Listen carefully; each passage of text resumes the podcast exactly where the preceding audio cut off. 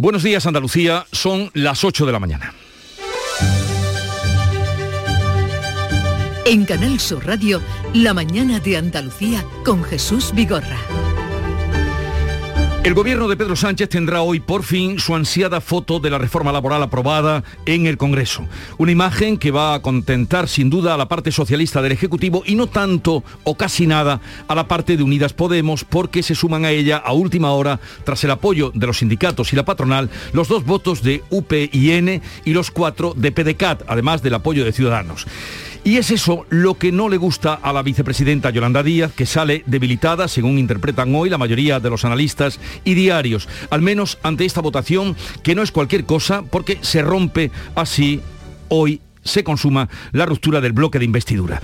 Así que si no hay sorpresas, se convalida el decreto, aunque conviene recordar que la reforma está en vigor desde el 1 de enero con resultados notables. En el primer mes del año se han incrementado los contratos indefinidos en un 92%. Por lo demás, el Ministerio de Sanidad ha ratificado el uso de las mascarillas en exterior, pero ante las protestas de las comunidades se abre a reconsiderar su uso en unos días. La próxima semana se revisarán los aforos en espacios deportivos. Y en nuestra comunidad, otro asunto del día. Los alcaldes de la cuenca minera de Huelva unen sus voces para rechazar la llegada de más residuos tóxicos al vertedero de Nerva. De estas y otras noticias, enseguida le ampliamos la información. Social Energy. La revolución solar ha llegado a Andalucía para ofrecerte la información del tiempo. Cielos hoy poco nubosos en Andalucía con brumas y posibles nieblas en Cádiz y en la desembocadura del Guadalquivir. Suben las temperaturas máximas en el litoral, soplan vientos variables flojos tendiendo a componente oeste por la tarde, más intenso en el litoral mediterráneo, vientos variables en el estrecho, de levante a primeras horas, gira a poniente por la tarde. Las máximas van a oscilar hoy entre los 24 grados de Málaga y los 17 de Cádiz. ¿Te suben la luz y no sabes qué hacer? En febrero el loco, nuestros descuentos no son pocos. Disfruta de nuestras increíbles bajadas de precio. Gestionamos tu subvención y hasta 25 años de garantía. Genera tu propia energía con placas solares y ahorra hasta el 70% en tu factura de la luz. Pide cita 955 44 11 11 o en socialenergy.es. La revolución solar es Social Energy.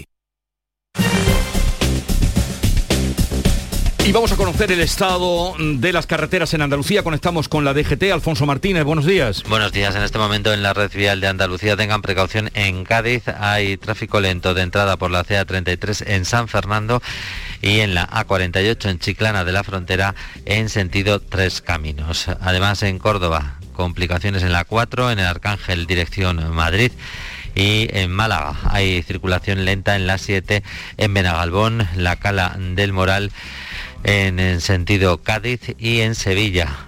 Tráfico intenso en la 49 en Camas hacia la capital hispalense y también en la Nacional 630 en el puente del Patrocinio. Tengan especial cuidado además en la ronda S30 en Nudo Gota de Leche y en el puente del Centenario en ambos sentidos. Mari, ¿lo sientes? ¿Si siento qué? El amor, las mariposas. ¿Pero qué mariposas? ¿Pero qué dices, José Antonio?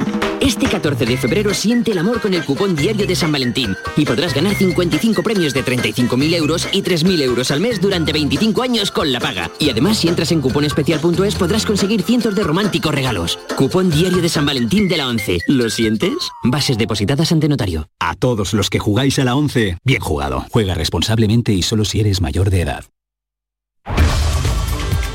La mañana de Andalucía con Jesús Vigorra. Noticias. Vamos a contarles la actualidad de este día. La reforma laboral impulsada por el Gobierno saldrá hoy adelante en el Congreso. Eso sí, esta vez no necesitará los votos de sus socios, ni del PNV, ni de Bildu, ni de Esquerra, que coincidirán en su postura con el no ya anunciado por PP y Vox.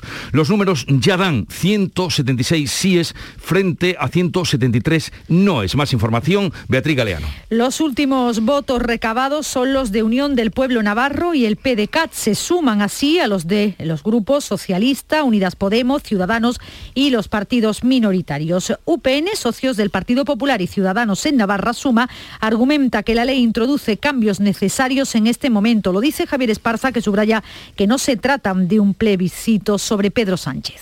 Vamos a apoyar, por tanto, la modificación de la reforma laboral del 2012. Votaremos sí, votaremos además convencidos, por responsabilidad y por sentido de Estado. Lo fácil A nuestro juicio, quizás lo cómodo para nosotros era votar no. Lo imprescindible para traer prosperidad es votar sí. El Gobierno ha estado intentando que se sume también Esquerra Republicana. En las últimas horas, la ministra de Trabajo, Yolanda Díaz, ha seguido intentando que los republicanos catalanes cambien de posición. Quedan 24 horas, hay tiempo. Hemos eh, planteado propuestas, como saben, respetando el acuerdo de diálogo social, que no han sido respondidas. Por tanto, instamos a Esquerra Republicana que nos sentemos con seriedad a negociar en una mesa. No parece que se vaya a sumar. Gabriel Rufián de Esquerra ha criticado al Gobierno por preferir los votos de Ciudadanos y Pablo Casado, el líder del Partido Popular, insiste en que lo que aprobó su partido cuando gobernaba sigue funcionando en nuestro país. Las negociaciones que está haciendo el Gobierno pues para nosotros son muy poco edificantes. ¿no? Empieza a haber otra vez un foco de propuestas por parte de Díaz a los socios de la coalición Frankenstein y por otra parte pues el Partido Socialista intentando amarrar unos apoyos en, formaciones que tendrán que explicar si quieren ser el salvavidas de Sánchez una vez más. Nuestra posición es clara. La ley actual funciona, lo que funciona no hay que cambiarlo.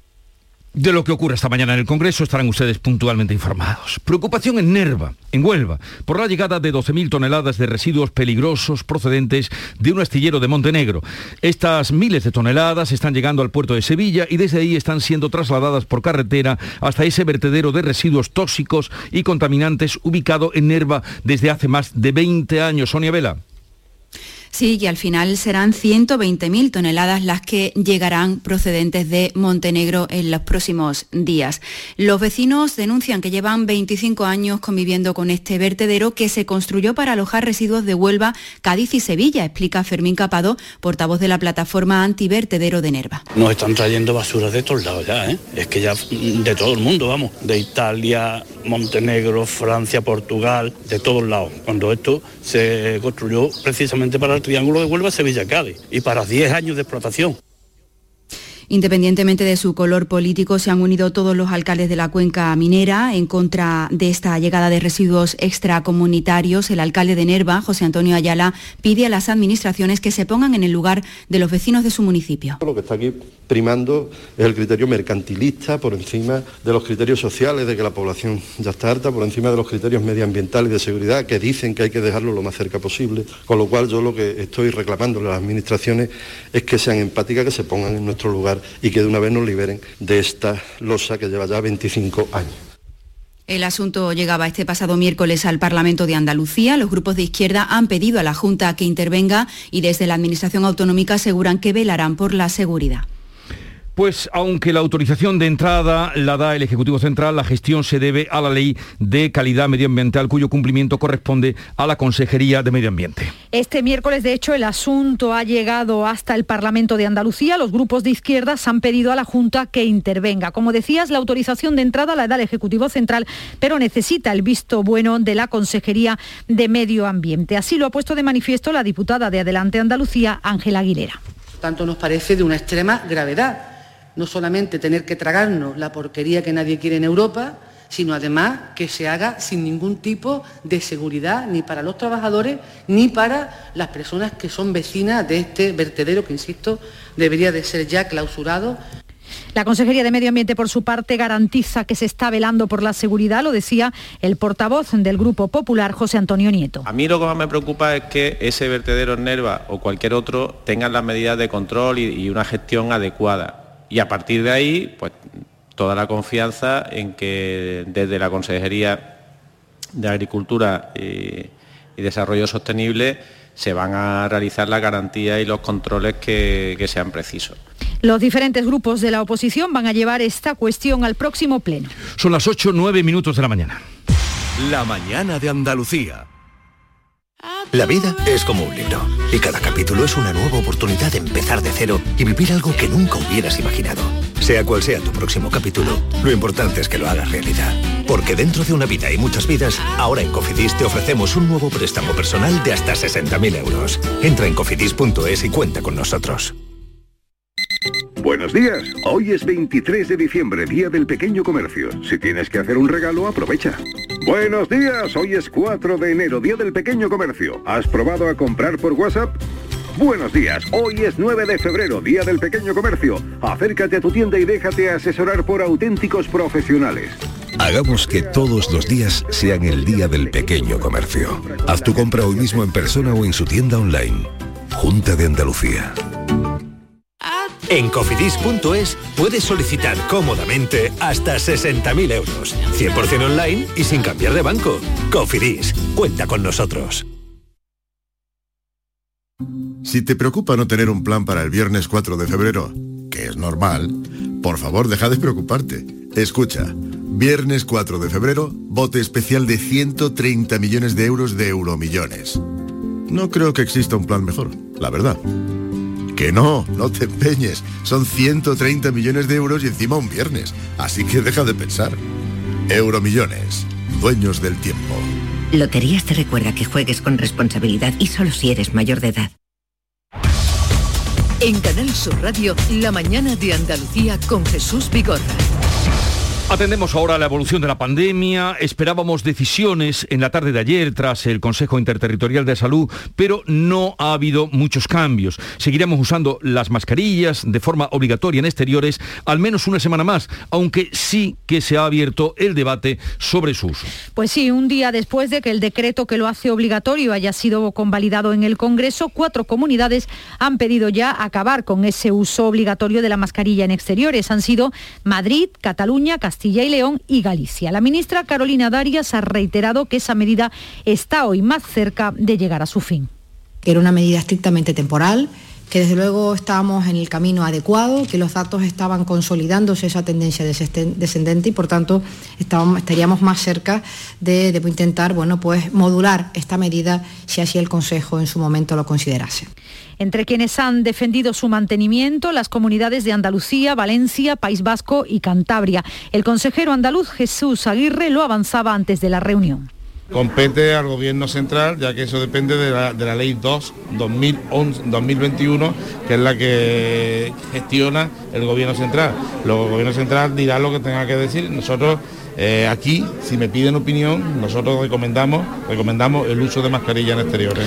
Lo que sí ha acordado es la creación de un registro nacional de todo tipo de vacunaciones para que en todas las comunidades autónomas se pueda comprobar las vacunas administradas a cada ciudadano. Con ello se aumentaría la seguridad. En cuanto a los datos, ha bajado la tasa de incidencia acumulada en 64 puntos en Andalucía y se sitúa ya en niveles de finales de diciembre de 2021 con 910 casos por cada 100.000 habitantes. También han descendido el resto de parámetros y es especialmente relevante la bajada del número de hospitalizados en los centros andaluces, con 117 ingresos menos en 24 horas. De hecho, se trata del mayor descenso desde el mes de marzo. Y en Andalucía esta semana ya ha entrado, ya está en marcha el plan de refuerzo de atención primaria anunciado esta semana por el consejero de salud Jesús Aguirre. Para conocer los detalles de este plan que comenzaba inmediatamente después del Consejo de Gobierno de este martes y su valoración, vamos a hablar con María Rosa Sánchez Pérez, que es presidenta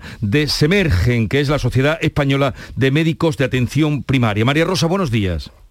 Hola, buenos días. ¿Qué tal está funcionando o, si se han anotado ya, se han apreciado los, eh, el plan de refuerzo que se ha puesto en los centros de atención primaria en Andalucía? Bueno, ahora eh, un poco estamos, la medida se está implementando. Entonces, bueno, nosotros entendemos que este plan como una medida inicial para aliviar aunque sea parcialmente la gran sobrecarga de, la que sufre la atención primaria, bueno, pues es un, buen inicio. Y ofertar a los profesionales la posibilidad de trabajar por las tardes de forma voluntaria, igual en las mismas condiciones que en los hospitales, es una reivindicación desde hace años de la atención primaria. E, esta medida ante la falta de profesionales en las bolsas de trabajo, sobre todo de médicos de familia, puede ayudar a disminuir las demoras, aunque esto no resuelve el problema del todo. Eh, habría que poner en marcha una estrategia de mejora con, actuaciones a largo plazo y con un incremento progresivo de recursos y actuando pues muchas áreas que es necesario mejorar en, atención primaria. O sea, ¿cree usted, por lo que nos cuenta, que eh, estas medidas que se han tomado mm, no serían suficientes? Sí, hombre, como una medida inicial, teniendo en cuenta que en, la bolsa de trabajo no hay médicos, pues eh, estas medidas son una, una ayuda. ¿eh? Entonces, bueno, como inicio están bien, siempre que se sigan de, de una estrategia con mejora a largo plazo que de hecho, bueno, pues ya se han, se han establecido las áreas en las que hay que trabajar. Entonces, bueno, esta es la línea para iniciar, siempre, bueno, que se vayan implementando de forma adecuada y, y, dándose un refuerzo real. Mm. Buenos días. Quería preguntarle también, hablaba el otro día el consejero de un plazo máximo de cuatro días para la atención a los ciudadanos en precisamente en atención primaria en los centros de salud. ¿Usted cree que ese plazo, que cuatro días para ser atendido en un centro de salud, es un plazo razonable?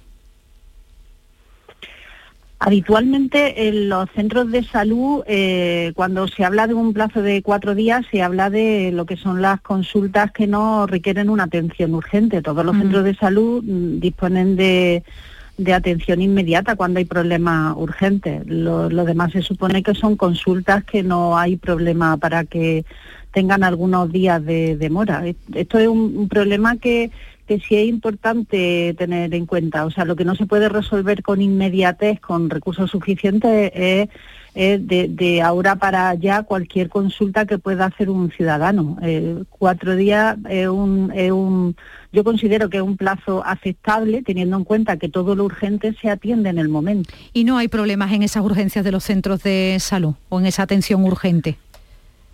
La atención urgente está cubierta en todos los centros. Lo que pasa es que los profesionales, eh, ante la sobrecarga que hay, pues si hay que atender las consultas habituales con esa gran sobrecarga de pacientes y a la vez llega una urgencia, pues obviamente eh, no se tiene la misma capacidad de respuesta que si, lo, que si los recursos son suficientes. Eh, lleva pocos días, llevan pocos días esas medidas que entraron en vigor a partir del Consejo de Gobierno del martes y ya tendremos ocasión de ver también cómo eh, están funcionando. María Rosa Sánchez, presidenta de Semergen, la Sociedad Española de Médicos de Atención Primaria, gracias por atendernos y un saludo. Gracias, gracias, muchas gracias. Adiós, buenos días. Vamos con otro asunto. Andalucía contará con la primera unidad para lesionados medulares con problemas respiratorios en Sevilla, concretamente en el antiguo hospital militar que fue convertido en hospital COVID. Este miércoles el presidente de la Junta inauguraba tres nuevas plantas de este edificio que estará a pleno rendimiento este verano. En marzo se van a habilitar 10 quirófanos y hasta la finalización de las obras se añadirá una unidad de salud mental. En verano, según Juanma Moreno, el hospital está estará totalmente rehabilitado. Y en estos próximos meses, hasta la finalización total de esta segunda fase, que como les digo, está prevista para este verano, y eso significaría que vamos a dar eh, un acelerón final para que el hospital militar completamente recuperado sea lo que todos queremos, ¿no? que sea una de las grandes joyas de la sanidad pública en Andalucía. El hospital cuenta desde ahora con 241 habitaciones. Las tres plantas que se ponen en marcha han costado 52 millones de euros. La ley que va a penalizar el acoso en centros abortivos termina hoy su trámite en el Congreso y seguirá su tramitación en el Senado. La mayoría del Pleno dará el visto bueno a esta proposición que va a modificar el Código Penal para castigar a quienes acosen a mujeres y trabajadores de las clínicas que practican abortos. En la calle persiste la polémica por la campaña lanzada por la Asociación Católica de Propagandistas que ha instalado 260 marquesinas en 33 ciudades con el mensaje rezar frente a las clínicas abortistas está genial.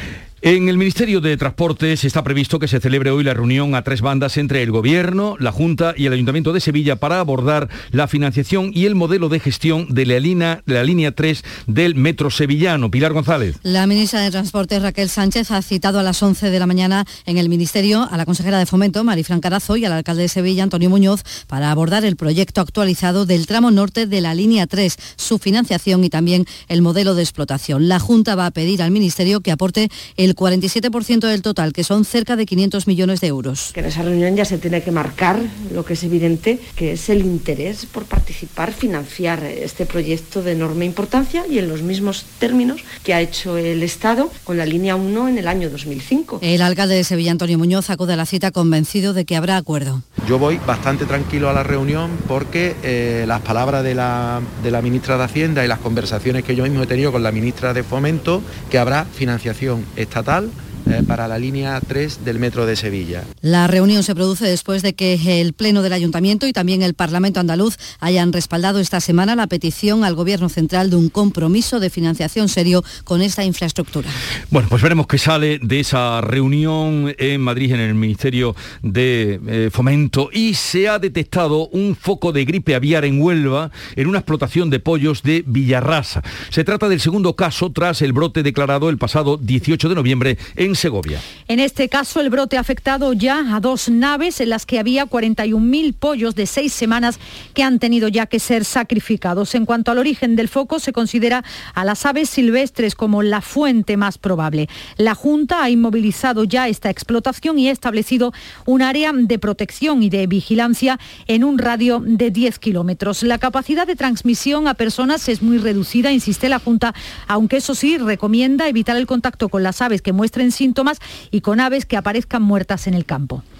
Se espera que hoy pase a disposición judicial el que fuera fundador de la empresa de comida rápida Quality Food, Manuel García Gallardo, detenido por un presunto delito relacionado con la venta de test COVID al SAS. Salud votaron. Pues ha sido detenido este miércoles en San Fernando por su presunta implicación con un fraude, como decías, en la venta de test COVID al Servicio Andaluz de Salud, una trama que se está investigando. De hecho, Manuel García Gallardo fue trasladado a la comandancia de la Policía Nacional de Sevilla donde hoy pasará a disposición judicial. Su abogado, Manuel Hortas, dice que todo ha sido tan rápido que desconoce las circunstancias precisas de la investigación, pero ha defendido su inocencia. Lo que manifiesta es que los hechos a los que se refiere la imputación no son ciertos, que no han ocurrido de la forma en que se han ocurrido.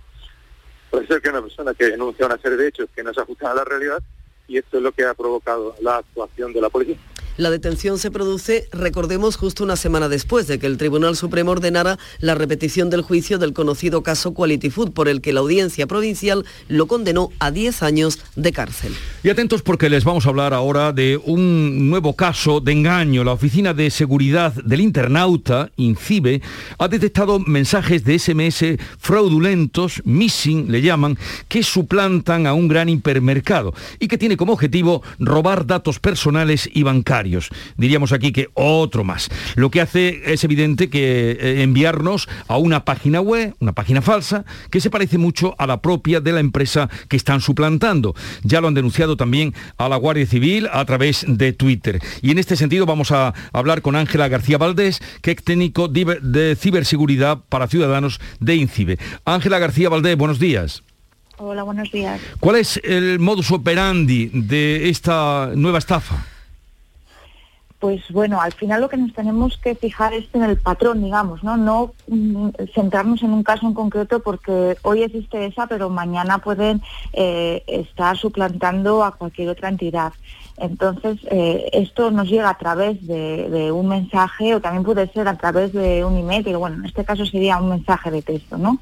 En el que eh, nos intentan llamar la atención pues diciendo eh, que nuestra tarjeta eh, tiene algún tipo de problema. Lo que nos van a intentar hacer es siempre llevar a que nos hagamos clic a esa página que es al final es fraudulenta, ¿no? Y donde nos van a pedir pues nuestras contraseñas, nuestros datos, incluso datos de, nuestra tarjeta, pues para después hacernos eh, pues cargos, ¿no? fraudulentos con esa información que nos han robado, pues después utilizarla para realizar otro tipo de, fraudes o incluso para venderlos en el mercado negro.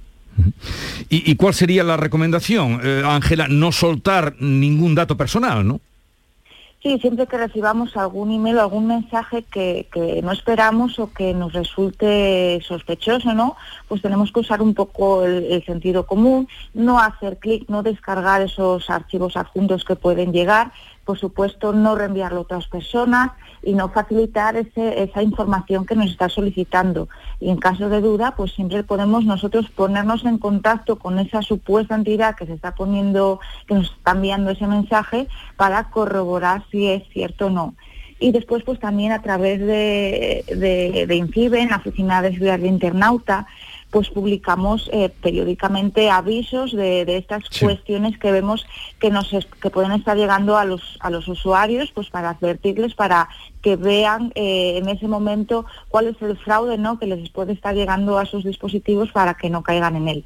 Y suelen ser a través, suelen llegar a través de SMS o por vía correo. Sí, nos pueden llegar últimamente, pues eh, es a la orden del día no que nos llega a través del SMS, que quizá es un medio más directo, pero eh, también nos pueden estar llegando a través de, correo electrónico o incluso también a lo mejor algún tipo de, llamada fraudulenta se puede dar. Pues ya lo saben, eh, no se suelta ningún dato, ya lo pida una supuesta entidad bancaria, la nuestra, un hipermercado o cualquier otro tipo de organización a la que puedan suplantar. Ángela García Valdés, eh, de Ciberseguridad para los Ciudadanos, de INCIBE, gracias por estar con nosotros, un saludo y estaremos alerta. Muchas gracias a vosotros.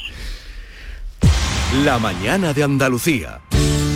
Buenos días. En el sorteo del cupón diario celebrado ayer, el número premiado ha sido 79.741. 79741.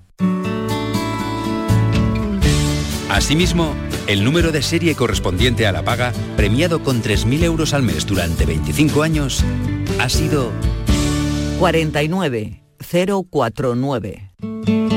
Hoy, como cada día, hay un vendedor muy cerca de ti repartiendo ilusión. Disfruta del día y recuerda, con los sorteos de la 11, la ilusión se cumple. La mañana de Andalucía con Jesús Bigorra. Noticias. Se espera que en las próximas horas pase a disposición judicial el paciente que apuñalaba ayer a cuatro trabajadores del Hospital Sevillano de Valme. El hombre que llevaba dos cuchillos mostró una actitud muy violenta mientras esperaba en urgencias para ser atendido. El estado de los heridos no reviste gravedad, ya están en sus casas. La secretaria del Sindicato de Enfermería, Reyes Zavala, reclama una reorganización de las urgencias para evitar estos problemas. en la misma línea enfermería con seguridad. Y habíamos denunciado que no podía ser porque la enfermería está haciendo el triaje y, eh, seguridad tiene que estar mucho más adelantado, poniendo orden. Entonces, todo esto da lugar a muchas situaciones de confrontación. También en Sevilla, un hombre de 47 años ha ingresado en prisión tras ser detenido acusado de agredir sexualmente a su hijastra durante años. Tenía siete cuando, según su denuncia, comenzaron los abusos aprovechando que se quedaban solos en la casa. Ahora tiene 13 años, lo ha denunciado en su colegio que alertó inmediatamente a la Policía Nacional. La inmigración vuelve a dejar datos durísimos este 2021 que ha terminado. Según Derechos Humanos, casi 800 personas murieron intentando llegar a Europa por las costas andaluzas. Pro Derechos Humanos ha dado en Cádiz la voz de alarma y ha exigido una nueva política migratoria. Su portavoz, Rafael Lara, cree que se demuestra el fracaso de las políticas y que el desvío del flujo hacia Canarias no ha terminado con el problema. Además, los sistemas de detección, dice, no funcionan. Toda la costa gaditana y andaluza y española está llena de puntos de control del SIBE, pero la realidad es que llegan muchísimas pateras a las costas que no son detectadas por el SIBE. Aquí en Cádiz es eh, absolutamente frecuente. Y el Tribunal de Justicia de la Unión Europea ha tumbado la polémica declaración de bienes en el extranjero, el modelo 7230. Este trámite exigía a los ciudadanos informar sobre sus bienes en el extranjero y establecía multas por parte de la agencia tributaria que podían llegar hasta el 150% por una presentación fuera de plazo. Rubén Candela, economista, auditor y expresidente de la Sociedad Española de Asesores Fiscales, lo ha explicado aquí en estos micrófonos en el Mirador de Andalucía. Ha expuesto cómo ha sido la sentencia, que no es la primera. El parapalo que ha dado el Tribunal de Justicia al Reino de España ha sido de impresión. Esto es lo que se llama una infracción caracterizada, porque no es que es la primera vez. La Comisión Europea hace un par de años ya le dijo a España, oiga, esto no es de recibo. Entonces ahora el Tribunal de Justicia no solo ha dicho que eso hay que eliminarlo, que eso no es de recibo, sino que además con condena en costa al Reino de España eso sí, Rubén Candela dice que se prevén reclamaciones masivas por los ya sancionados por esta causa y también fallos favorables para los que estén a la espera de una sentencia. Son las 8.29 minutos. Eh, después del informativo local, que será inmediato, abriremos tertulia de actualidad con Silvia Moreno, María Orriols y Kiko Chirino. Y a partir de las 9 vamos a conectar con el Congreso de los Diputados porque a esa hora se inicia el debate en el que se vota en el Congreso la reforma laboral que busca acabar con eh, las altas tasas de, empleo o de temporalidad en el empleo y otros asuntos entre las personas que han defendido esa reforma que hoy se confirmaría, se convalidaría en el Congreso. También hablaremos de ese asunto con Eduardo González Bienma, es doctor en Derecho por la Universidad de Sevilla y catedrático del Derecho del Trabajo, sobre todo para que nos cuente cómo afectará a nuestra vida la nueva reforma laboral.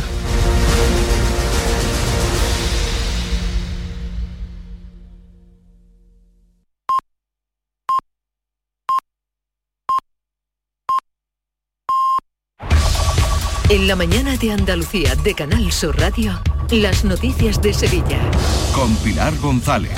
Hola, buenos días. Hoy tenemos el cielo con intervalos de nubes medias y alta, viento variable. La máxima prevista es de 21 grados en Morón, 22 en Sevilla y Lebrija y 23 en Écija. A esta hora tenemos 8 grados en la capital. En la carretera tan solo un kilómetro de retención en el Centenario sentido Cádiz y en el interior de la ciudad el tráfico es intenso en la entrada por el Alamillo, Patrocinio, en la avenida Juan Pablo II y Puente de las Delicias, también en la avenida de Andalucía en sentido Luis Montoto y en la Ronda Urbana Norte en ambos sentidos a la altura de San Lázaro.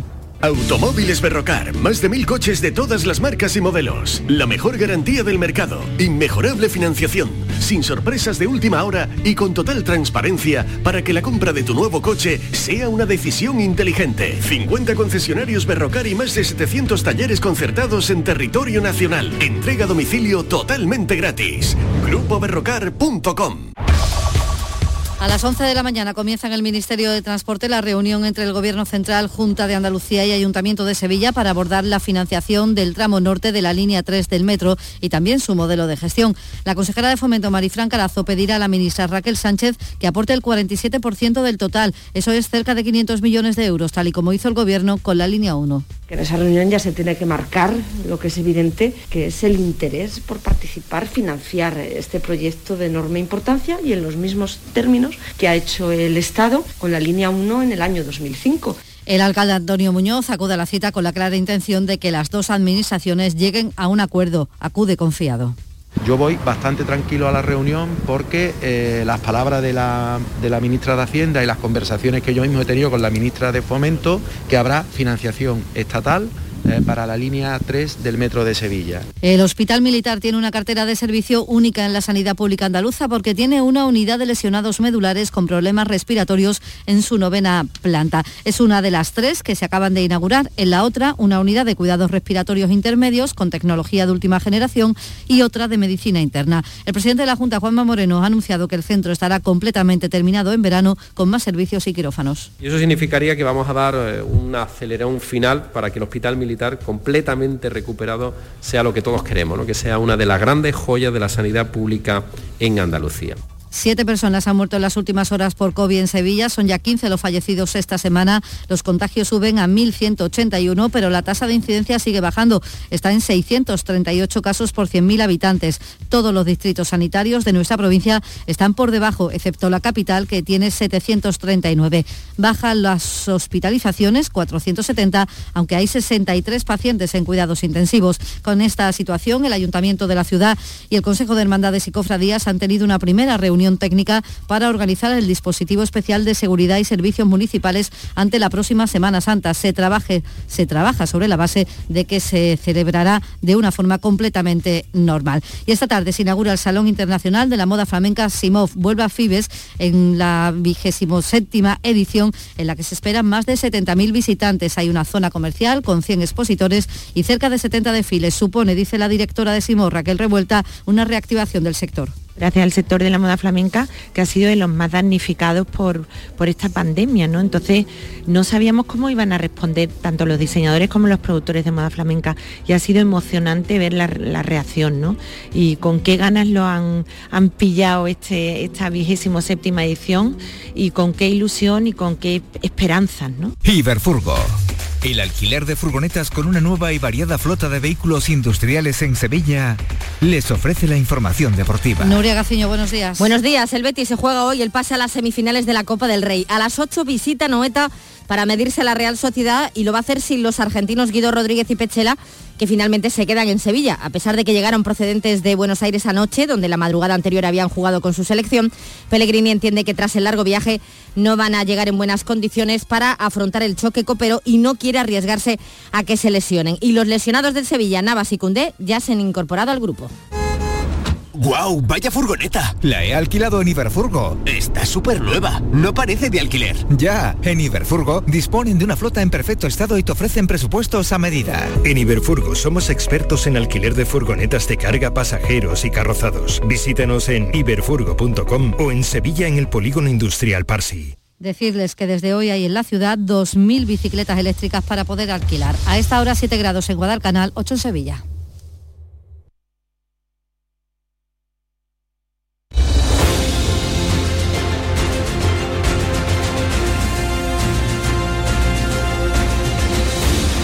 ...8.35 minutos de la mañana de este 3 de febrero... ...y enseguida abrimos tertulia de actualidad con Silvia Moreno, con María Orriols y con Kiko Chirina. Navegar con viajes El Corte Inglés y MSC Cruceros es navegar con total tranquilidad. Embárcate 10 noches por el Mediterráneo a bordo de MSC Orquestra, desde Málaga o Alicante, con bebidas y tasas incluidas desde 1.049 euros. Reserva tranquilo con cambios sin gastos y disfruta de unas vacaciones seguras y ahora al mejor precio. Solo el mar, solo MSC Cruceros. Consulta condiciones en viajes El Corte Inglés. Buenos días. En los tres sorteos del triplex de la 11 de ayer, los números premiados han sido 691, 691, 409, 409 y 983, 983. No olvides que comprando Lotería de la 11 colaboras con una gran labor social. Pídele el triplex de la 11 a tu vendedor, también en puntos de venta autorizados o en juegos11.es. En la 11 nos mueve tu ilusión. Que tengas un gran día. En Canal Sur Radio, por tu salud, responde siempre a tus dudas. ¿Qué sabemos y qué no sabemos de la cirugía reparadora y estética? A menudo se conocen casos trágicos por determinadas intervenciones realizadas por profesionales que no están cualificados. ¿Cómo podemos tener la mayor seguridad ante una intervención de este tipo? Esta tarde en el programa, las mejores especialistas responden estas y otras preguntas sobre cirugía, reparadora y estética en directo. Envíanos tus consultas desde ya en una nota de voz al 616-135-135. 616-135-135. Por tu salud. De lunes a viernes, desde las 6 de la tarde, con Enrique Jesús Moreno. Súmate a Canal Sur Radio, la radio de Andalucía. Si te preocupa no tener un plan para el viernes 4 de febrero, que es normal, por favor deja de preocuparte. Escucha, viernes 4 de febrero, bote especial de 130 millones de euros de euromillones. No creo que exista un plan mejor, la verdad. Que no, no te empeñes. Son 130 millones de euros y encima un viernes. Así que deja de pensar. Euromillones, dueños del tiempo. Loterías te recuerda que juegues con responsabilidad y solo si eres mayor de edad. En Canal Sur Radio, la mañana de Andalucía con Jesús Vigorra. Y con María Orriols desde Jerez. Eh, buenos días, María. Hola, ¿qué tal estáis? Bien, bien. Eh, dispuestos a vivir eh, ese acontecimiento eh, de votación. Una jornada intensa. No, no digas histórica, es intensa. Intensa, intensa, he dicho. Histórica no. Ya, sé, intensa. muy bien. No esperaba menos. Eh, Silvia Moreno del Mundo. Buenos días, Silvia. Muy buenos días, ¿qué tal? estás? ¿Bien? Sí. Bueno. Y eh, Kiko Chirino, eh, subdirector del Ideal de Granada. Buenos días, Kiko. ¿Qué tal? Buenos días. Yeah, pues eh, a las 9 conectaremos con el Congreso. Bueno, será cuando empiece. No sé si la votación alcanzará a la tertulia o se prolongará la, la- la votación sobre la reforma laboral. La reforma de la reforma. La reforma de la reforma, que solamente va a reformar un porcentaje muy pequeñito, pero fíjate todo lo que se ha montado, ¿verdad? Y el tiempo que llevamos. El tiempo, meses. Y Meses. mm, ¿Saldrá, eh, lo veis ya todo consumado? ¿Habrá algún sobresalto más después de todos los que llevan, llevamos ya andados en este asunto? Da la sensación de que ya está todo bastante amarrado. Anoche se estaban viendo los últimos flecos y se estaba intentando terminar de cerrar el apoyo del PNV y da la sensación, por lo que traslada, eh, que, que está ya todo bastante amarrado. No, no sabemos, siempre la vida parlamentaria depara sorpresas, depara momentos eh, llamativos, eh, a ver lo que ocurre hoy en el debate. Desde luego va a ser muy interesante. Hemos visto lo, lo- lo poco, lo poco que se ha hablado de la reforma en sí, en este debate, que se ha reducido a, a una, a un juego táctico, ¿no? De a ver quién, de, de a ver quién lleva la ventaja, los bloques que se forman, e interpretarlo eh, de cara a unas elecciones que ni siquiera están convocadas y que les tocaría tarde si se cumple el final de la legislatura. Y hablamos mucho, Jesús, de, de lo raro que es eh, el bloque que eh, pretendidamente, po- posiblemente va a sacarlo adelante, ¿no? Pero si repasas el bloque que se va a quedar en el no, no es menos raro, ¿eh? Eh, Desde Están Vox, PP, Bildu. Bueno, mm, yo creo que lo que ha demostrado este debate ha sido la inmadurez de nuestra democracia parlamentaria y hemos visto cosas totalmente absurdas, como rechazar, rechazar unos votos. Yo decía ayer cuando estaba en el mirador, eh, tú imagínate que planteábamos que Yolanda Díaz, que quiere hacer un partido transversal, dijera en las elecciones que no me voten los de Ciudadanos. No, pues eso es lo que va a decir, eso es lo que ha dicho, que no quiere los votos de Ciudadanos. Pues al, al final se los come, ¿no? No los quiere, pero Claro. sí los va a Pero que no puede evitarlos. que no puede Pero eso es estar también en el gobierno, es que ya no es Podemos, o sea, tú estás dentro del gobierno, entonces mm, si lo que quieres son votos, pues eh, ahí están.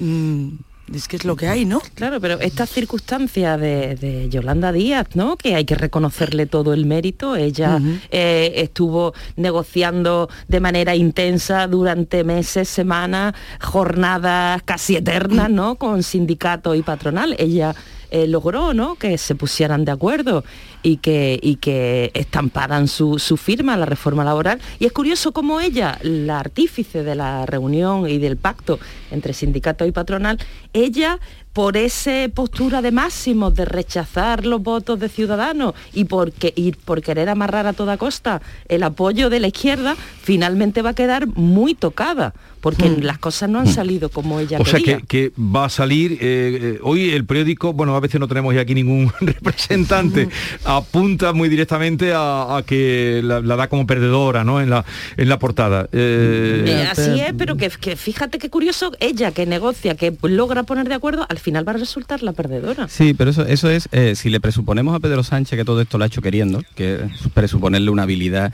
estratégica cumbre, si le presuponemos eso, eh, que la haya hecho queriendo, efectivamente ha aislado, ha debilitado a una persona que en las encuestas eh, pues daba que tenía unas posibilidades y que incluso su antiguo asesor y jefe de gabinete la ponía de presidenta del gobierno y además ha roto un bloque que es un bloque que tanto hemos dicho que era el bloque en Frankenstein, ¿no? Y, y se ha centrado, se ha centrado debilitando a, a Podemos, ¿no? Eso es si le presuponemos a Pedro Sánchez que todo esto, ya digo, lo ha hecho queriendo. Yo no sé, pero salirle, yo no creo que le haya salido mal y tampoco descarto que a última hora, que es donde él se mueve bien en el corto plazo, porque Pedro Sánchez es un político cortoplacista, lo cual no es ni bueno ni malo, es un político cortoplacista. En ese corto plazo hoy también consigue incluso arrancar algunos votos y algunos apoyos con los que no se cuenta. Eh, veremos qué pasa. Claro, pero aquí hay una... eh, yo no entiendo nada, eh, pero vosotros para eso estáis. Mm, claro, se rompe, dices tú, Chirino, se rompe el bloque de la mayoría, o lo decía Silvia, no sé qué, Sí, se ¿no? rompe el bloque de la mayoría, que lo llevó, eh, que sustenta este gobierno. el- el- pero claro, se queda sin mayoría. Pero en cambio, eh, es sorprendente que la reforma, eh, una, u- u- una de las votaciones más eh, significativas de toda esta legislatura, sale con los votos de los antinacionalistas acérrimos como era Ciudadanos, que fue su sentido de nacer, oponiéndose al nacionalismo catalán, y con los votos de el SEIN, eh, la, la raíz del, del catalanismo puro, que es el PDK. Entonces esto no deja de ser eh, sorprendente. A mí, me, ha sorprendido también la declaración de, Inés Arrimadas en el sentido de decir eh, que si ellos están en el bloque donde no están los independentistas es que lo están haciendo bien. O sea, me, No, pero está con los... Hombre, el PDCAT... Bueno, no, no está con RC. Pero no está con RC. Sí, pero el PDCAT es más independentista que RC. No sé, o sea, lo que me llama la atención es que lo hayan hecho por eso, no por no por creer realmente en lo que están votando. pero de eso, como dice Kiko, es que creo que de la reforma se está hablando muy poco. y si es por creer en lo que se está votando, también se ha subrayado mucho que la reforma de la reforma laboral es prácticamente un 95% de lo que ya había aprobado el PP. Que si nos ponemos así, si es pues casi un 95%, porque el PP no lo aprueba, efectivamente. claro, es que, si nos vamos a la literalidad del contenido de lo que se está votando, y entonces no, no, no, no tiene sentido lo que han hecho algunos partidos. Si os fijáis es que nosotros también estamos analizando esto en clave eh, política, en clave de bloques y en clave de estrategia política, porque desconfiamos tanto de esos grupos políticos que no creemos que en realidad alguno en un ejercicio de responsabilidad haya apoyado una reforma que es necesaria para que vengan unos fondos europeos.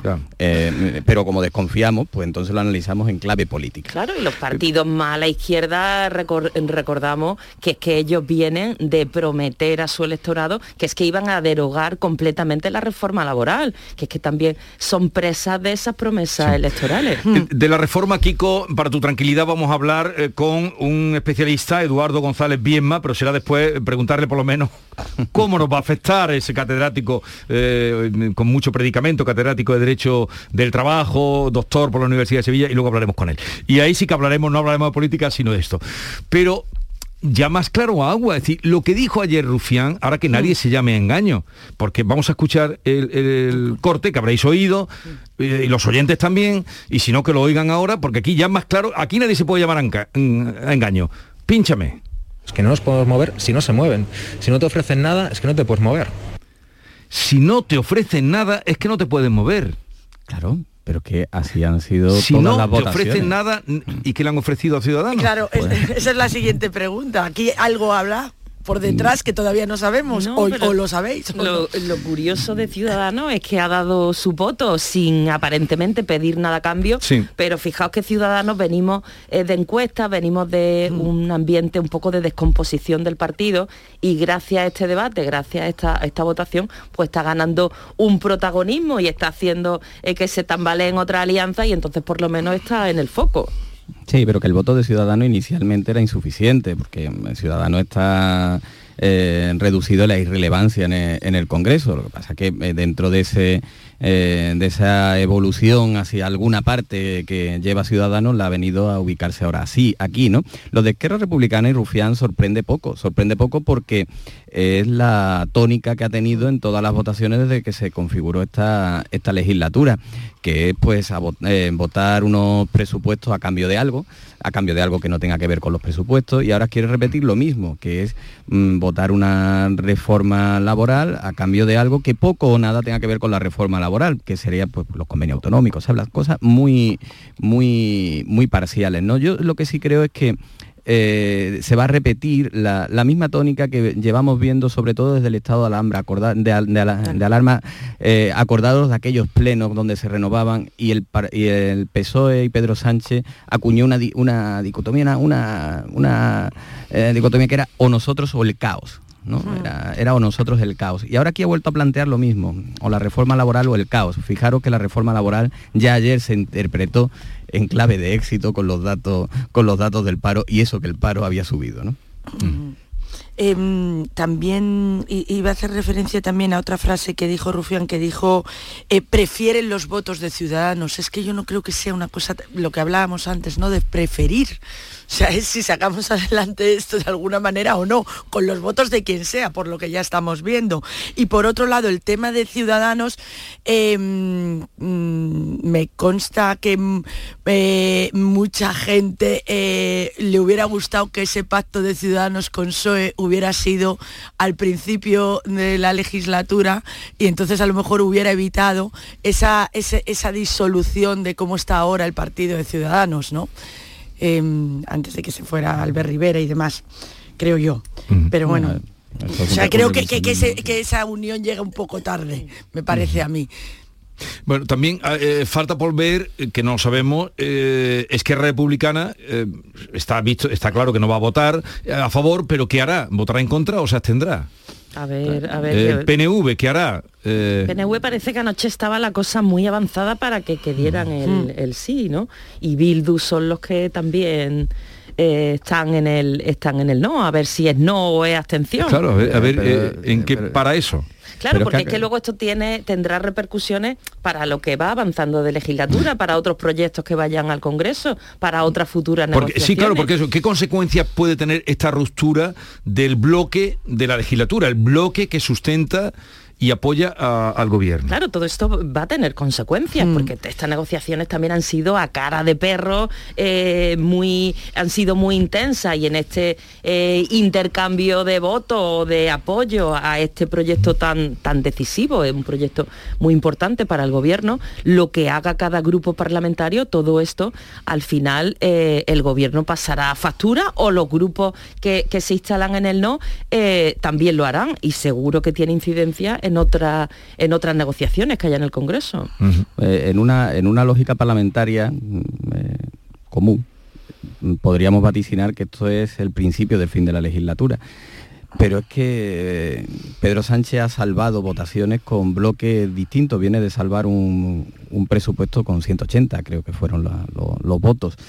Y hemos visto cómo se ha movido, por ejemplo, Bildu. Es que Bildu dice, eh, está en el no. Es que Bildu en alguna votación también durante en los últimos tiempos llegó a afirmarse, acordados de aquella foto con Adriana Lastra, llegó a afirmar que iba a derogar la reforma laboral. Eso lo firmó y se hizo una foto que fue muy polémica con Bildu.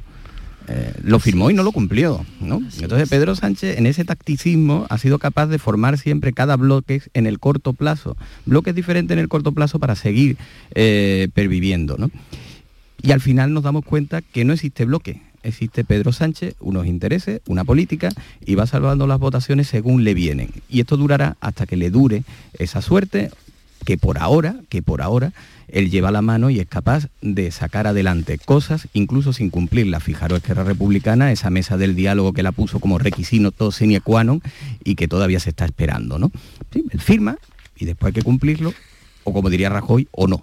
Claro, ¿no? Y en, ese cortoplacismo, en ese intercambio de favores, eh, eh, veremos a ver lo que podemos enterrarnos los próximos días, si logra atraerse eh, a Esquerra o a Bildu, si eso fin- al final se traslada en algún tipo de contraprestación para eh, algunas comunidades autónomas en detrimento de otras. En otros momentos de la legislatura lo hemos visto, cuando se mm, traspasaron competencias relacionadas eh, con institu- instituciones penitenciarias, traslado de, pes- de- de presos, que yo no sé si, si los votos de la reforma laboral Sí. dentro de unos días, una semana o mañana mismo vamos a descubrir qué hay detrás de ciertos apoyos. Bueno, Eh, Habrá una falta, o sea, lo que hay, me imagino, en, en los socios ahora será una falta de confianza con el gobierno, ¿no?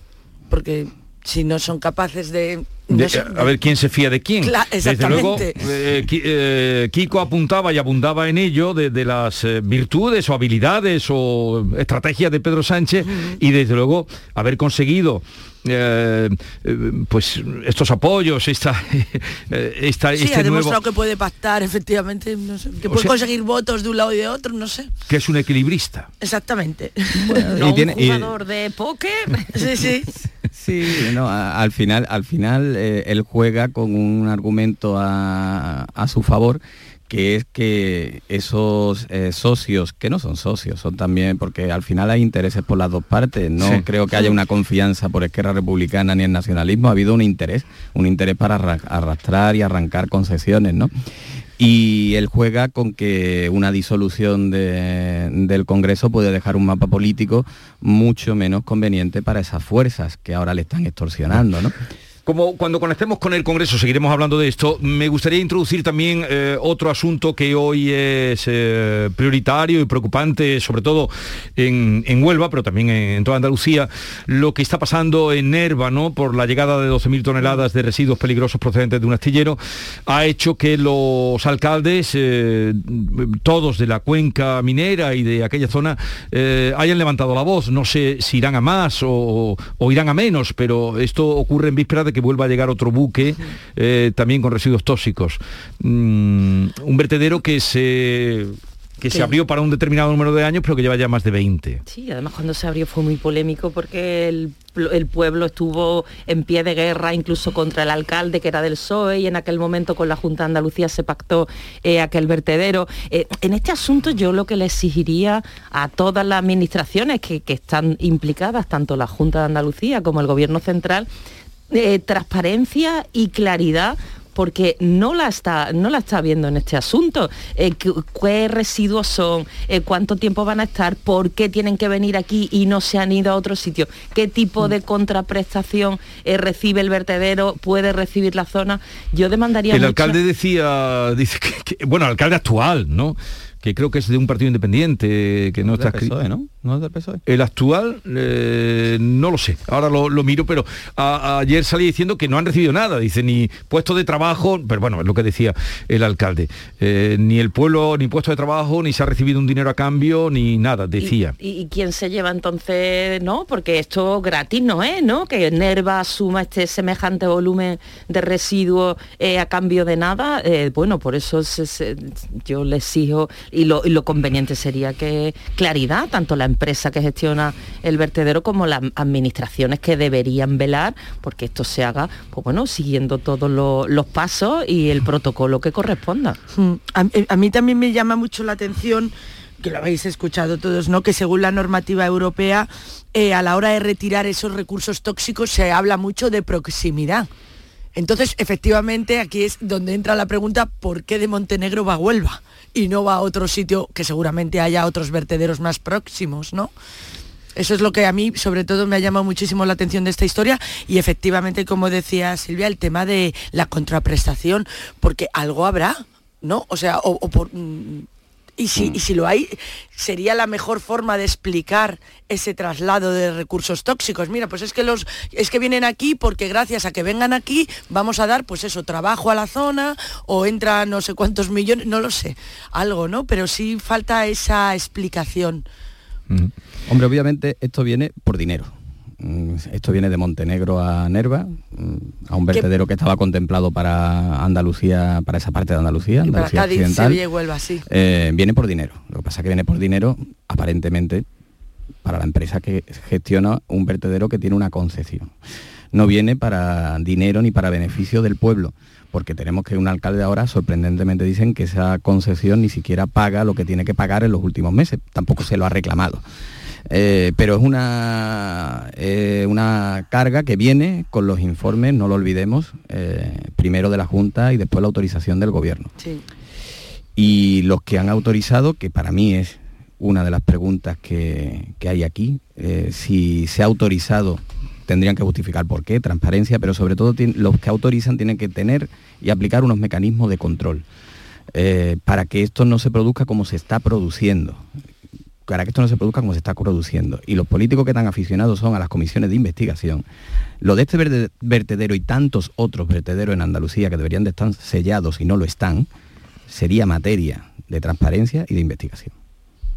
Sí, está claro que faltan esas respuestas a este tipo de preguntas, porque yo creo que no, o sea, solamente se está dando la noticia que el, que el residuo tóxico de Montenegro, que por cierto es eh, donde, donde estaba, se va a construir una urbanización de lujo, viene a Huelva, cuando se incumple, pues eso, el tema de proximidad, como dice la Unión Europea, no se está hablando efectivamente de qué es lo que recibe a cambio, si solamente lo recibe la empresa o, lo está, o la zona en general va a recibir alguna recompensa o no sé, sí, faltan muchas respuestas, como dice Kiko, efectivamente. Claro, aquí se están movilizando los alcaldes, vecinos de la zona y también los ecologistas. Ahí en Huelva hay un histórico ecologista, eh, Romero, que, que lleva poniendo el grito en el cielo cada vez que, que- que ha habido movimientos extraños en este vertedero, que también gracias a ellos pues nos enteramos de muchas Bueno, cosas. y los vecinos también que están, oh, ya vecinos, veremos qué pasa eh, y sobre todo si eh, mañana, como se dice, el viernes vuelve a llegar otro cargamento, eh, otro buque que luego será trasladado desde el puerto. También en qué condiciones